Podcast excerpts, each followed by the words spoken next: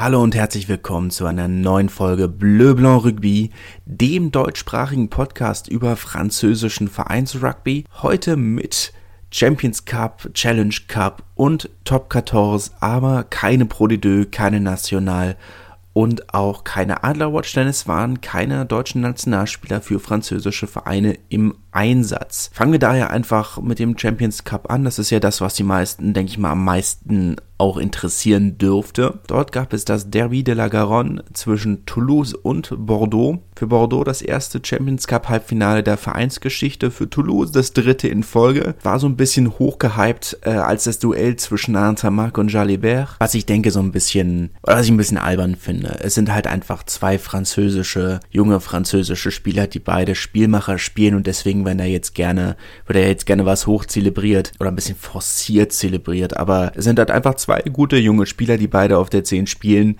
muss man jetzt auch nicht mehr draus machen, als es, als es ist.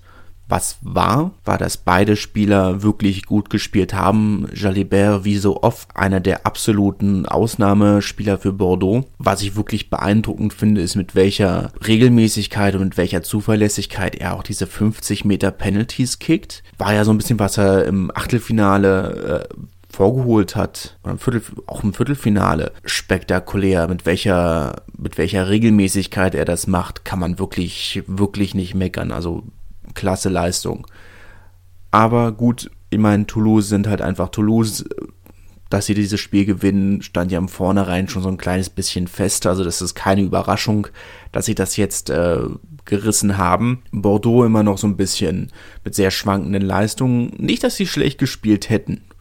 Ne, das, das überhaupt nicht. Aber man hat das Gefühl, dass die Saison noch irgendwo irgendwie so richtig klickt's noch nicht. So ein kleines bisschen hat das auch mit den Ansprüchen einfach zu tun. Toulouse waren jetzt im, zum dritten Mal im Folge im Halbfinale und irgendwann musste dieser Knoten ja einfach platzen und man hatte jetzt halt einfach ein vergleichsweise einfaches Los im Vergleich zu den letzten Jahren. Ich meine, letztes Jahr hatten sie Exeter, davor hatten sie Leinster und ich glaube, davor hatten sie, glaube ich, Saracens ähm, war ja natürlich dann mit Bordeaux los, das einfach deutlich machbarer war.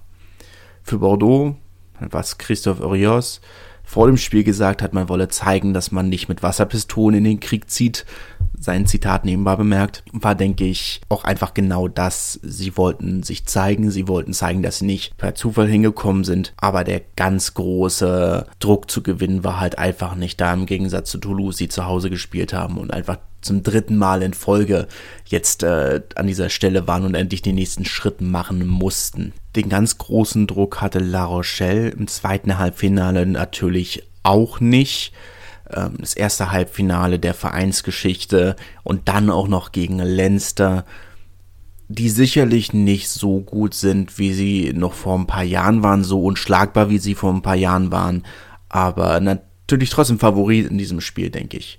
Ich denke, da kann man sich relativ einig sein, dass man vorne, vornherein davon ausgegangen ist, dass, dass La Rochelle äh, das Spiel nicht gewinnen wird. Aber ne, Kompliment an, an die Jaune Noire. Es war eine wirklich starke und souveräne Leistung, vor allem nach diesem, nach diesem Start in der ersten Halbzeit mit diesen drei feingelassenen Kickers von Dylan Lates, die erste Viertelstunde, die sie fast durchgängig auf der eigenen Mahllinie verbracht haben, sich davon von diesem Start zu erholen und dann auch noch so souverän zu gewinnen, großes Kompliment. Äh, vereinsintern gibt man da wirklich Ron O'Gara fast 100% äh, der Lorbeeren was er mit dieser Verteidigung gemacht hat, war wohl 100% sein Ding. Von daher dann auch wirklich nicht überraschend, dass sie ihm dann äh, das Vertrauen geschenkt haben, nächste Saison die, äh, die Chefcoach-Rolle äh, zu übernehmen. John Gibbs wird ja Trainer von Clermont. Ja, stark. Kann man nichts weiter zu sagen. Ähm, beziehungsweise kann man schon ähm, zwei französische Mannschaften im Finale in Twickenham vor bis zu 10.000 Zuschauern. 5.000 Tickets haben sie wohl sogar schon verkauft. Reden manche jetzt schon so ein bisschen von einer Wachablösung, ob die französischen Mannschaften wieder die dominierenden Kräfte wären oder würden. Soweit würde ich noch nicht gehen. Ich bin jetzt auch keiner von denen, die man auch in Frankreich viel hört, jetzt die sagen, ja, dieser Champions Cup mit der abgebrochenen Gruppenphase, wie viel Wert hat der überhaupt? Keine Saracens. Wer war im, wer war in den Playoffs? Sale, Gloucester einige Mannschaften, wo du das Gefühl hattest, also ohne, ohne Abbruch, äh, wie heißen sie, Clanethley Scarlets, wo du dachtest, okay, also ohne abgebrochene Gruppenphase wären die wahrscheinlich nicht da hingekommen. Aber gut, was willst du machen? Ich würde halt einfach sagen, dass die beiden formstärksten Mannschaften in Europa dieses Finale erreicht haben. Toulouse, La Rochelle sind Erster und Zweiter, beziehungsweise Zweiter und Erster. Wir reden hier einfach von brutal guten Mannschaften, auch wenn ich den Unterschied zwischen den beiden faszinierend finde, weil wenn wir an Toulouse denken, denken wir an diese Giganten, aber sind halt eine Mannschaft, die wirklich deren Grundpfeiler, selbst wenn man jetzt mal von einem Ernst Mark, von einem Dupont absieht, einfach aus, der, aus dem eigenen Nachwuchs kommen. Mathis Lebel, Alban Placine, Julien Marchand, Cyril Bay. Ne, äh, es ist viel aus dem eigenen Nachwuchs. Klar, sie haben auch die großen Namen, Cheslin Kobe, um Nummer eins zu nennen. Aber La Rochelle, die man ja so ein bisschen als Underdog im Hinterkopf hat, mit jungen französischen Spielern hauptsächlich, das trügt so ein bisschen dieses Bild. La Rochelle hatten in der 23 von dem Spiel gegen Leinster keinen einzigen Spieler, den sie selber ausgebildet haben. Ist keine Kritik, ist kein Vorwurf, ist nur eine Feststellung. Es ist faszinierend. Muss man auch mal drüber geredet haben. Und das heißt ja auch nicht, dass ich das nicht mittelfristig oder langfristig ändern kann. Sag nur aktuell sind sie mit diesem Moneyball-Konzept und mit dem Moneyball-Prinzip wirklich gut gefahren und immerhin in ein Champions Cup-Finale gekommen. Das ist alles. Apropos in ein Champions Cup-Finale kommen, machen wir einen kleinen Übergang. Im Challenge Cup äh, hat Montpellier auch das Finale erreicht mit einer wirklich brutal, brutal guten Defensivleistung haben sie 19 zu 10 in Bath gewonnen und äh, werden dann jetzt das Finale in, auch in Twickenham gegen die Leicester Tigers spielen. Wie gut Leicester sind, kann ich nicht sagen. Ähm, man hat ja jetzt doch nur diese wirklich katastrophalen Saisons in den letzten zwei, drei, vier Jahren im Hinterkopf. Montpellier auf der anderen Seite sind natürlich auch nicht da, wo sie sein müssten. Aber stellt euch das mal vor, Montpellier sind aktuell vier Punkte vom Relegationsplatz entfernt. Gut, Klar, sie haben zwei Spiele in der Hand, sie haben zwei englische Wochen. Wird nicht einfach, aber sie haben diese Spiele in der Hand. Aber stellt euch mal vor, sie könnten aus dieser wirklich verkorksten Saison noch einen Champions Club Champions Cup Platz mitnehmen. Was für eine Saison wäre das? Was für ein Erfolg. Ich meine, sie haben ja vor ein paar Jahren schon mal den Challenge Cup gewonnen. Da schreit heute kein, kein Hahn mehr nach, da kräht kein, da redet keiner mehr drüber. Aber der Champions Cup Platz, der wäre schon schick. So ein kleines Apropos, Jesse Mock, der ja damals mit Montpellier das, das Challenge Cup Finale gewonnen hat, 15, 16 oder so müsste es gewesen sein in Lyon. Ähm, jetzt lange verletzt. Wenn ich sage lange verletzt, meine ich damit zwei Jahre oder so. Ist ja eigentlich in, oder steht in Po unter Vertrag wird jetzt aber keinen neuen Vertrag angeboten bekommen, was ich ein bisschen schade finde, weil er die zwei Spiele, die er jetzt wieder gemacht hat, fand ich eigentlich ziemlich gut. Ähm, ein Spieler, den sie eigentlich gebrauchen können, der die ganze Zeit war in Pro, hat, mit den, hat die Nachwuchsmannschaften mittrainiert. Eigentlich ein Spieler, der sich wirklich dem Verein hingegeben hat. Schade, dass er keinen neuen Vertrag kriegt. Aber gut, man weiß ja nicht, was in den Kulissen abgeht. Vielleicht will er auch zurück äh, nach Australien, vielleicht will er wieder zurück zu den Brummies, man weiß es nicht. Ähm, aber ein bisschen schade finde ich es trotzdem. Aber gut, Machen wir weiter. Ne, äh, Top 14 gab es ja einige Nachholspiele. Bayonne hat zu Hause gegen Castre verloren, 23 zu 26. Spiel war nicht ganz so knapp. Castre hat äh, das Spiel doch souverän geführt und am Ende Bayonne nochmal so ein bisschen die Tür aufgemacht.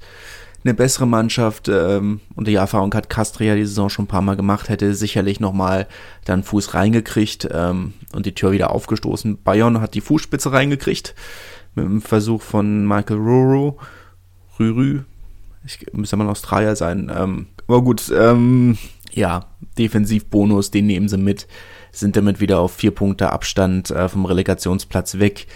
Mehr wäre besser gewesen, wie immer, aber mit dem Defensivbonus ähm, werden sie erstmal äh, leben können. Toulon hat sich ähnlich schwer getan. 32 zu 17 haben sie gegen Agen gewonnen. Zur Halbzeitpause haben sie sogar nur 10 zu 9 geführt. Agen wie immer mit einer wirklich starken ersten Hälfte. Ne? Sie brechen dann halt nur immer wieder ein. Toulon haben Offensivbonus geholt, Offensivbonus-Sieg, ähm, 5 Punkte Sieg mehr das ist genau das, was sie wollten und über alles andere würde man sagen, okay, schwamm drüber. Offensivbonus hätte Clermont auch gerne gehabt. 37 zu 27 haben sie gegen Brief gewonnen. Äh, das Derby du Massif Central. Ähm, von allem anderen abgesehen und ob jetzt Clermont den Offensivbonus hat oder nicht, Brief spielen wirklich schön Rugby dieses Jahr. Auch klar Auch sie spielen Moneyball ne, mit den ganzen Spielern aus Fiji, Georgien. Die sind halt einfach günstiger als alle anderen. Aber sie nutzen sie super. Und vor allem lassen sie auch gerade die, die Spieler aus Fiji so spielen, wie diese Spieler aus Fiji eben spielen. Ne? Wirklich schön spektakulären Offensiv-Rugby. Machen sie super, kann man wirklich nichts gegen sagen. Racing hat äh, 29 zu 35 zu Hause gegen Stade Francais verloren im Pariser Derby. Das ist eine Niederlage, die, in, die auf vielen Ebenen wehtut. Zum einen verliert niemand gerne ein Derby. Niemand. Ähm, vor allem nicht so ein prestigeträchtiges Derby. Dann auch noch zu Hause. Und dann war es auch noch die vierte Niederlage in Folge zusätzlich zum Aus im Champions Cup gegen Bordeaux. Also die fünfte Niederlage in Folge sogar. Es tut weh. Das tut weh. Der Verein äh, ist nicht da, wo er sein möchte. Er ist, die Mannschaft ist nicht da, wo, wo sie sein möchte. Es das heißt jetzt alles nichts. Stade Francais halten sich die Hoffnung auf, äh, auf die, auf die Top 14 Playoffs offen. Dazu wird es nicht kommen. Kann ich mir nicht vorstellen. Aber Racing äh, müssen sich nochmal ordentlich zusammenreißen. Ist noch Zeit. Sie haben die Zeit. Und das werden sie sicherlich auch tun. Dafür haben sie die Spieler. Aber es tut schon weh. Hinten weg vielleicht noch ein kleines Corona-Update. Ab dieser Woche sind in Frankreich wieder 1000 Zuschauer im Stadion zugelassen. Ab Mitte Juni dann sogar 5000. Ob das letzten Endes dazu kommt oder nicht, werden wir dann sehen. Vor den Stadien ist es ja sowieso schon voll. Vor jedem Spiel hat man die Fanansammlung, äh, die Fantrauben um, um die Busse. Das wird sich auch nicht ändern. Ich gehe davon aus, dass die meisten dieser 1000 Plätze an Sponsoren gehen werden. Aber ähm, ja, 1000 Plätze für Spiele tagsüber, denn die Ausgangssperre gilt ja weiter. Das heißt, nicht für alle Spiele wird es möglich sein. Gut, lassen wir dabei. Aber es gibt äh, neue äh, Corona-Regeln. Keine Eisbäder mehr im Verein. Auswärtstouren ähm, mit zwei Bussen. Und man darf beim Feiern sich nicht mehr äh, zu nahe kommen. Ist alles ein bisschen schwachsinnig, wenn man dann so sowieso wieder mit 40 Spielern auf dem Trainingsplatz steht. Achso, äh, man darf generell auch nicht mehr drin trainieren. Das heißt, Geräteraum ist äh, auch geschlossen, was mir irgendwie komisch erscheint. Aber gut, Verstöße sollen mit bis zu 10.000 Euro Strafe belegt werden. Ähm, ist jetzt die Reaktion auf die vielen Spielabsagen. Man will äh, natürlich bis zum Finale möglichst jetzt alles durchziehen, denn es gibt keine Zeit für Ausweichtermine. Brauchen wir jetzt, glaube ich, nicht mehr weiter darauf eingehen. Und das war es dann eigentlich auch schon für heute. Falls euch die Folge zu kurz vorkam, seid ihr natürlich weiterhin gerne herzlich eingeladen, mir A auf Twitter und Instagram zu folgen, jeweils Bleu Blanc Rugby oder falls ihr Interesse habt, diesen Podcast mitzuführen, könnt ihr euch natürlich auch gerne über diese Kanäle bei mir melden. Ich freue mich über MitstreiterInnen. Und ansonsten wünsche ich euch einen schönen Tag, eine angenehme Woche und bis dahin. Schatz, ich bin neu verliebt. Was? Da drüben. Das ist er. Aber das ist ein Auto. Ja, Mit ihm habe ich alles richtig gemacht. Wunschauto einfach kaufen, verkaufen oder leasen. Bei Autoscout24. Alles richtig gemacht. Wie baut man eine harmonische Beziehung zu seinem Hund auf? Puh, gar nicht so leicht. Und deshalb frage ich nach, wie es anderen Hundeeltern gelingt, beziehungsweise wie die daran arbeiten. Bei Iswas Dog reden wir dann drüber. Alle 14 Tage neu mit mir, Malte Asmus und unserer Expertin für eine harmonische Mensch-Hund-Beziehung, Melanie Lippisch. Iswas Dog mit Malte Asmus. Überall, wo es Podcasts gibt.